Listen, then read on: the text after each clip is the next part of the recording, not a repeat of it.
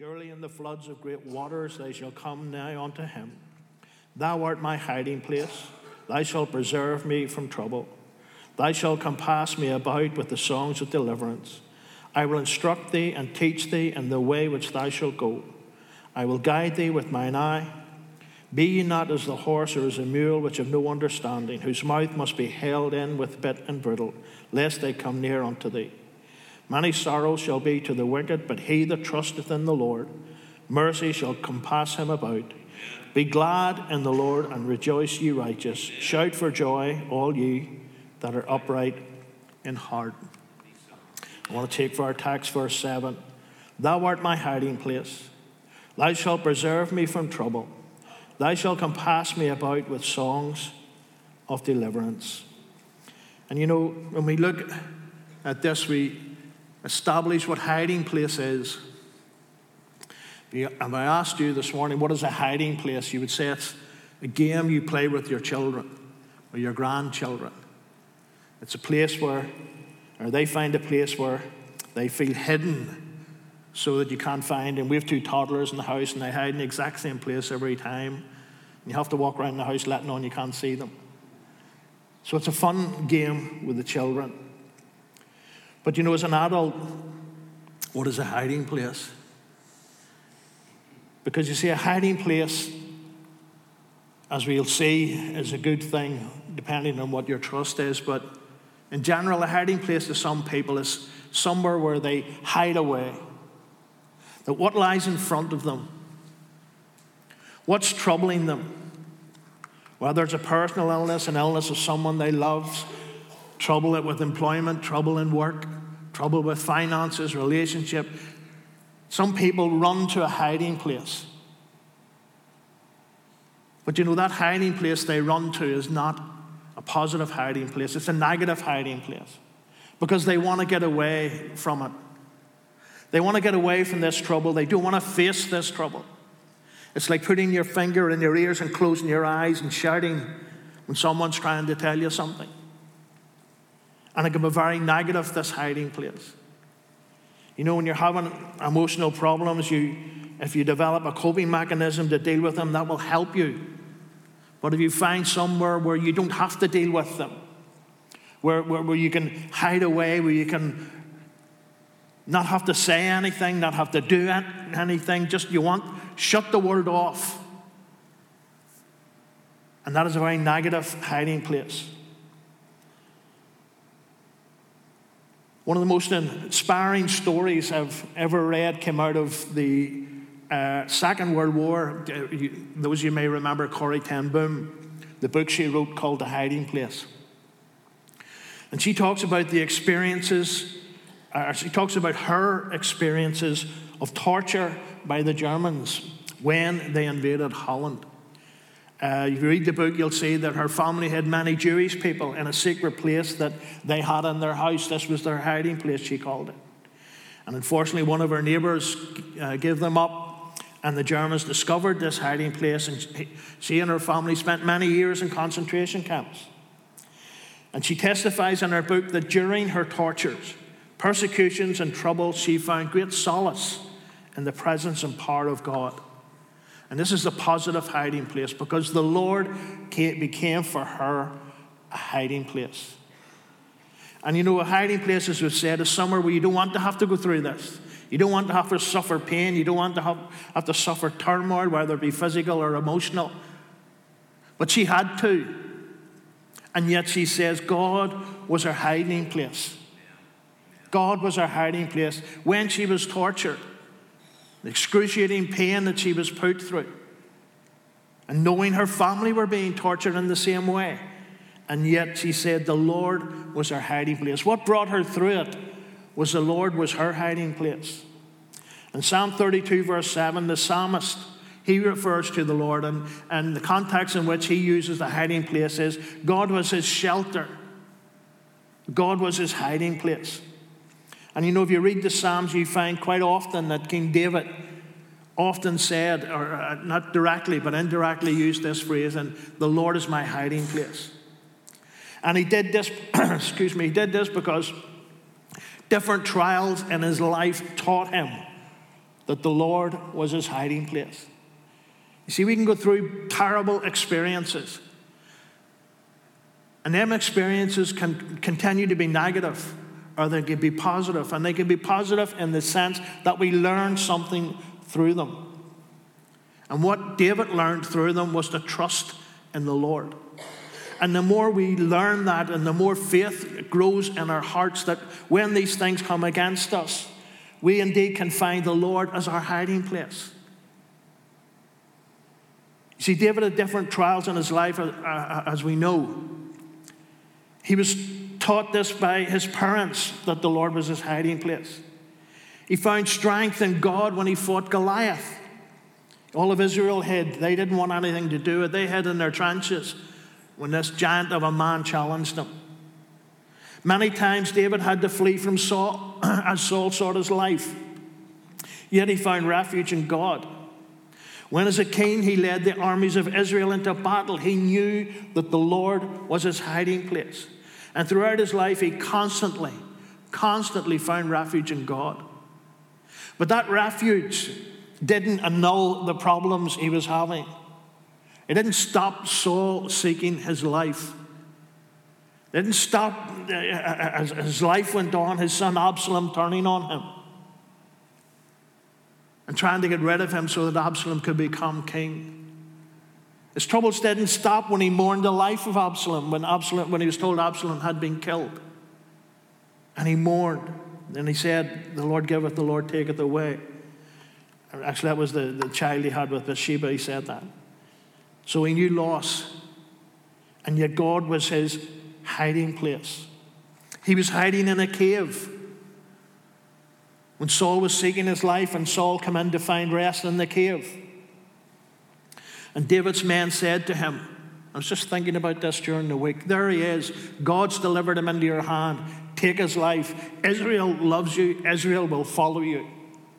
And David refused to do it. As I thought about that, I thought about what Jesus said to the disciples Get thee behind me, Satan. You see, David recognized that what he was, what they wanted him to do was against God and against God's anointed. And so, in the midst of his fear, David still had that heart and that trust for God. He could have deleted his enemy, he could have deleted Saul, he could have taken over as king, but it was against God's will that he did that.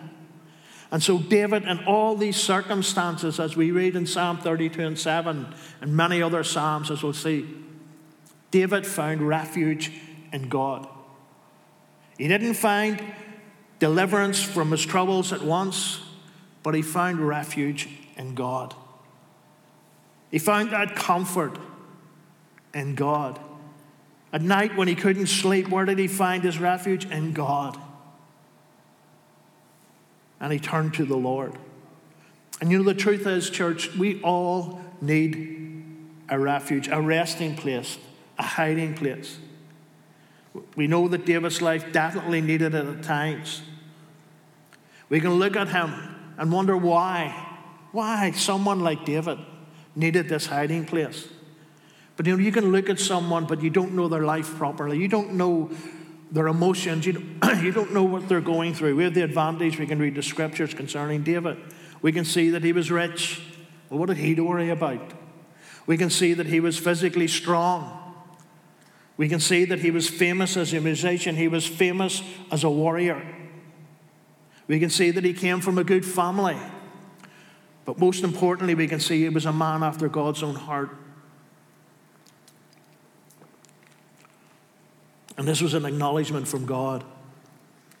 And it teaches us this morning that we're not immune. In fact, Jesus said we'd be suffer more for his name's sake. And even though David was a man after God's own heart, he suffered greatly. And if you drew a line, sometimes when you're talking about someone's life, they draw what they call a lifeline. And they do the ups and the downs. And in David's life, there were many ups and downs. In his life, there was sunlight and darkness. In his life, there was laughing and crying. In his life, there was rejoicing. And there was mourning, personal mourning and mourning for Israel. But he found his hiding place helped him and these diversified experiences that he went through. And so the truth is, as we look at uh, our lives today as God's people, we need this hiding place. Because each of us have in life experienced triumphs, but we've experienced troubles. We've experienced in our life darkness as well as light. And let's be honest, we've experienced in our life sin and temptation. And we find our hiding place in God to get over that. In fact, you know something? The, the, the demand on modern day man and woman is great. The daily pressure of living a godly life drives us to the Lord, to our hiding place, which is God. And we should say, and we should be praying, Thou art my hiding place. Because in the last days, folks, people are challenged as to the morals and ethics of this world as this world deteriorates. The morals and ethics of this world, they seem to be getting worse and worse and worse. You can't say anything, you're a racist or you're homophobic, Islamophobic, xenophobic, and all these other phobics. And therefore, you can't speak the truth at times, and even though you speak it in love. And so, there's much to trouble men and women today. But you know something? God is letting us know that in these troubled times, He is our hiding place. He is where we can find refuge. When Jesus was tempted in the, in the wilderness, he resisted, an angel came and ministered unto him. And you know the Lord can minister unto us when we trust in him. Jesus in his humanity, he needed a hiding place. In Mark 6:31, and Jesus said unto them, Come ye yourselves apart into a desert place and rest for a while. For there were many coming and going, and they had no leisure so as much to eat. They were tired, they were burned out. And Jesus said to them, You know, it's not a sin to step aside and rest a while. Renourish yourself. We go into John 18, 1 and 2. It says, When Jesus had spoken these words, he went forth with his disciples over the brook Cedron, where was a garden into which he entered and his disciples. And Judas also, which betrayed him, knew the place, for Jesus oftentimes restored thither with his disciples.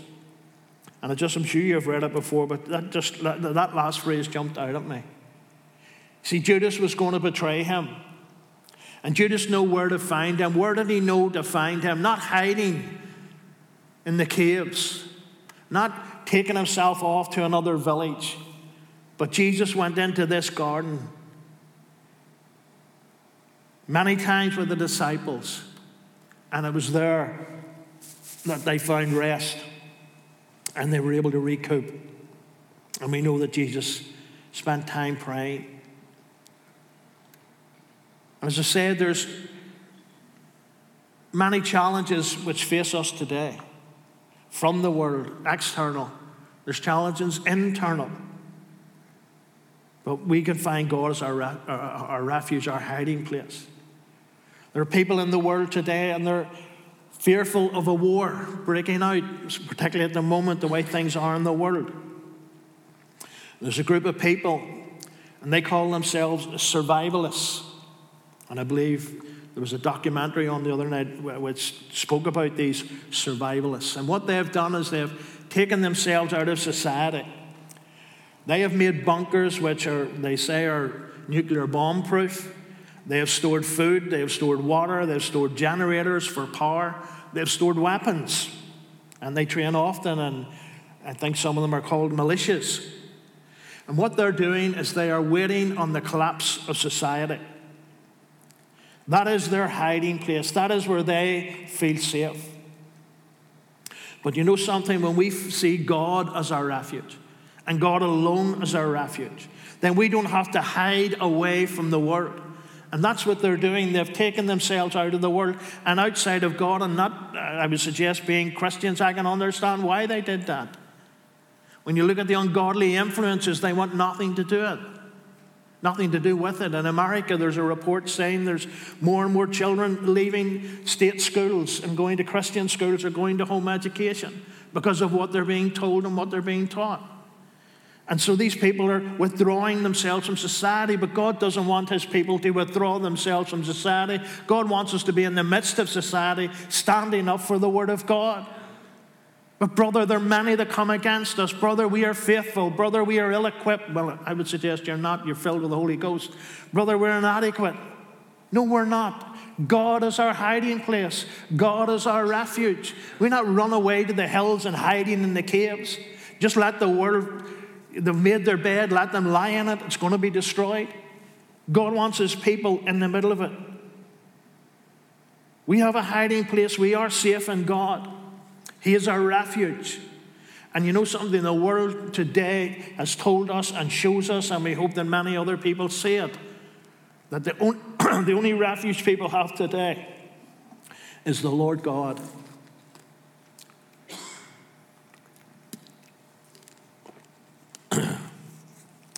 And the thing is, we kind of look at different people. For example, those in ministry, and we think, well, they need a hiding place and they can have a hiding place, but I'm only a normal individual within God's, God's kingdom. That's not true. We all have a hiding place, no matter what our ministry is. And we all have a ministry if we're Christians. David, he identified, as we've seen, his hiding place was God. It wasn't in his palace, wasn't with his mighty men of war. It was with God. Another psalm, he refers to this. He says, For thou hast been a shelter for me and a strong tower from the enemy. Thou hast been a shelter for me and a strong tower from the enemy. That's that wonderful psalm. Hear my cry, O God, attend unto my prayer. From the ends of the earth will I cry unto thee. Listen, when my heart is overwhelmed, lead me to the rock that is higher than I. You know something? Do them psalms just want to make you rejoice? Amen. Do them psalms just lift your heart? And that's a wonderful thing about the scriptures. They can lift your heart. And I know we, we sing this chorus Hear my cry, O Lord. But rather than sing it, let's listen to it. When I am overwhelmed, when I'm at wit's end corner, when I have nowhere else to turn, lead me where? To the rock of my salvation. Lead me to Jesus, my hiding place. Because that's where my strength is. That the, the, the Lord is the only adequate hiding place for whatever life may bring against us. Oh, yes, Lord, take it away. Lord, this is a mammoth problem. Lord, this is a problem which it's just not going to be solved. When you know something, even if it's not going to be solved, God is still your hiding place. And it mightn't go the way you want it to go. In fact, it might go horrendous. But you know something? God is your hiding place. You see, church, you've got to decide in your heart. And you really, you know, uh, it's a question only you can answer. Do you believe in the sovereignty of God? And that's a big question. It's not a quick yes or no. Because if, uh, well, you are in God's presence, but if physically you were sitting beside Jesus and he said, Do you believe in my sovereignty? Oh, yes, Lord. But you know something? He knows your life and he knows your thoughts. And if you believe in the sovereignty of God, then like Corrie ten Boom, you can find your hiding place in God. I'm sure as she screamed in agony, and I'm sure she did, she would have preferred God to stop this, take it away. But God seen her through it. And many, many people, you can read of their testimonies, you can listen to them on, I've listened to a few on YouTube, they've been wonderful. And they've all said something similar, and uh, they've, they've showed their humanity. They didn't want to go through what they went through. Brother Hugh Sloan lent me a wonderful book about a Chinese minister. What that man went through was horrendous. But God was his hiding place. And this wasn't a couple of weeks, this was years. Many years in prisons being beaten. And I'm sure he would have loved the, the Lord to just stop this but yet he testified that God was his hiding place. As he lay bleeding in his cell, he testified that God was with him. God is greater, church. And if you believe in His sovereignty, then you believe this God is greater, God is stronger than any of the dangers of this life, any of the trials of this life, the, the, the troubles of this life. God is greater.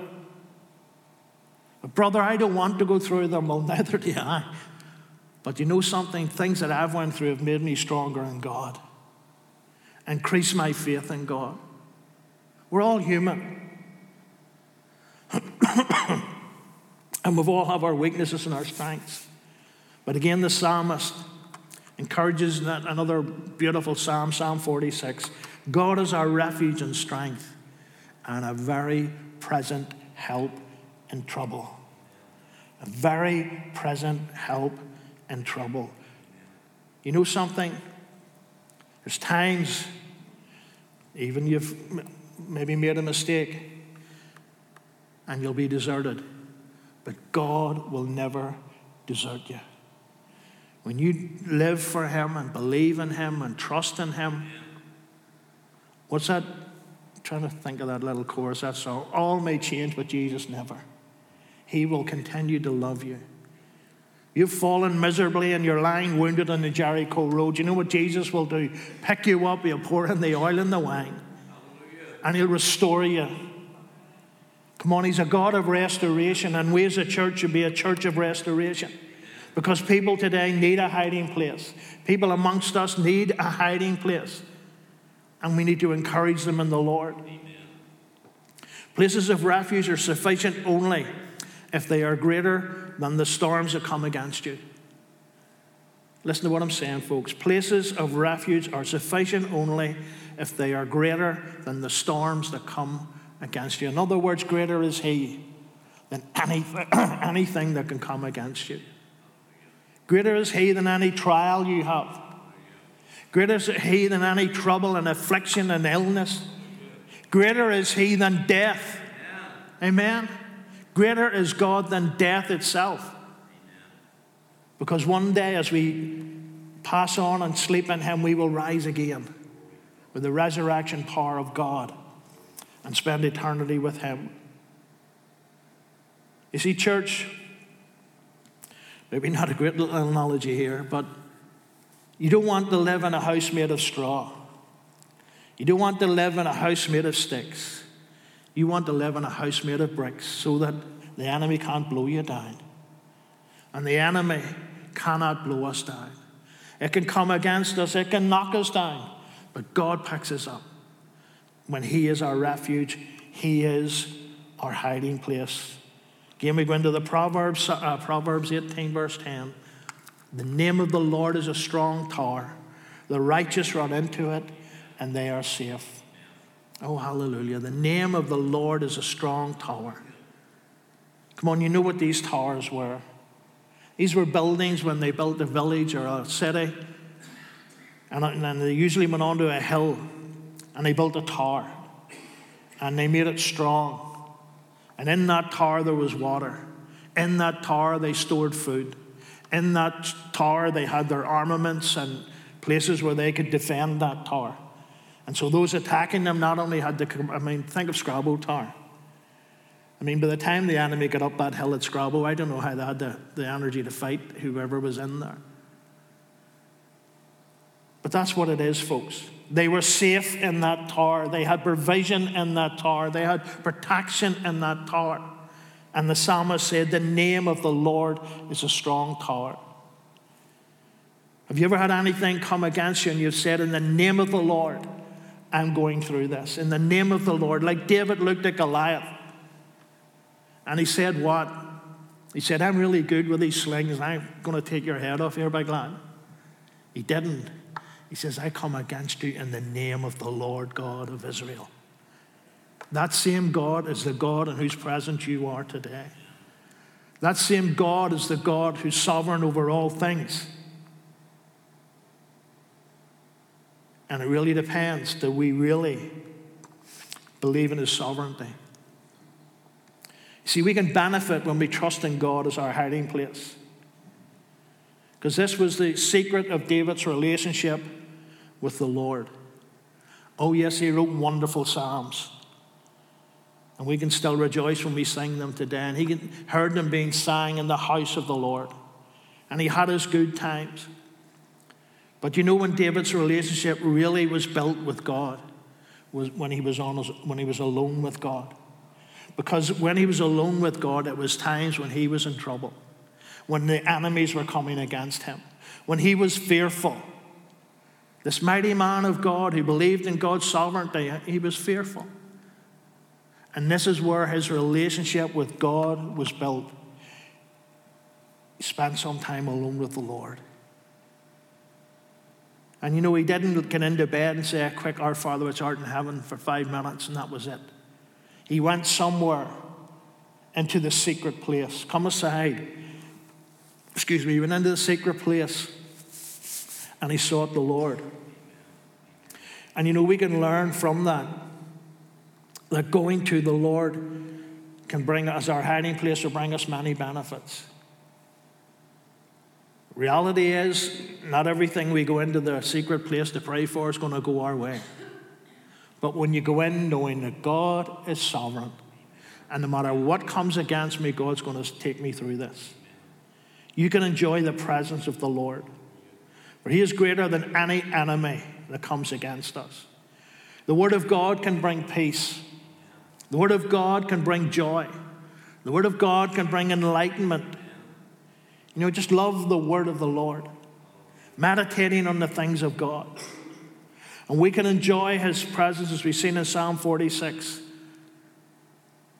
We can take refuge and strength from God, and Psalm 46 tells us, who is a very present help in times of trouble.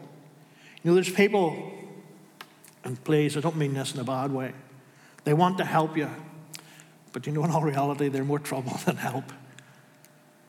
It's a beautiful desire and very kind of them, but their help is not the help you need because they don't understand. And I'm not talking about every time someone comes to help you. Saying there's times in your life when people don't know. They haven't walked in the shoes that you're walking in at that moment. And so, with the best of intentions and with the best of Christian love, but you know something? God is always that present help in times of trouble. He doesn't wrap us up in bubble wrap. Trouble will come your way, but in the midst of your troubles, God will protect you.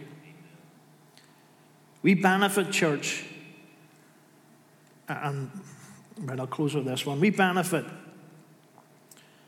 from His perspective. Think about that. We benefit from the Lord's perspective. What do I mean? When we look through God's eyes and not our own, our own negativity, when we look through God's eyes, we will gain a new outlook on our situation and on our lives.